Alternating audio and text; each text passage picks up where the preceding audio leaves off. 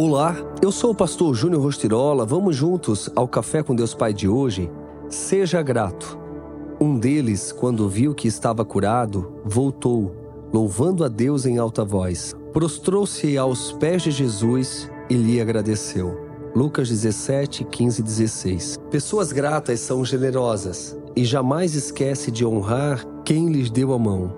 Viajando entre Samaria e Galiléia, Jesus curou dez leprosos. Porém, somente um deles voltou e prostrou-se aos pés de Jesus em gratidão pela cura recebida. A atitude daquele único ex-leproso em voltar e reconhecer o que Jesus fizera por ele abriu uma porta maior do que ele esperava. Ele não só foi curado, mas recebeu salvação também. Os nove ingratos se contentaram com a cura do corpo e perderam a salvação. Os pais costumam ensinar os filhos e dizer obrigado quando eles recebem um presente ou algo.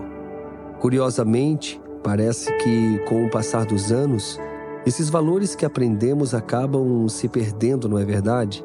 Então, muito provavelmente, assim como eu, você também foi ensinado a ser grato, a agir com gratidão para com as pessoas. Contudo, quando as pessoas falham conosco, agindo sem medir as atitudes, acabamos nos fechando e nos tornando egoístas. No entanto, ao renascermos em Cristo, somos novas pessoas e renascemos para uma nova vida, uma vida que, além de expressar gratidão, também nos torna generosos. Seja grato, pois com certeza Deus o fez prosperar em vários momentos da sua vida. Ele é o grande doador.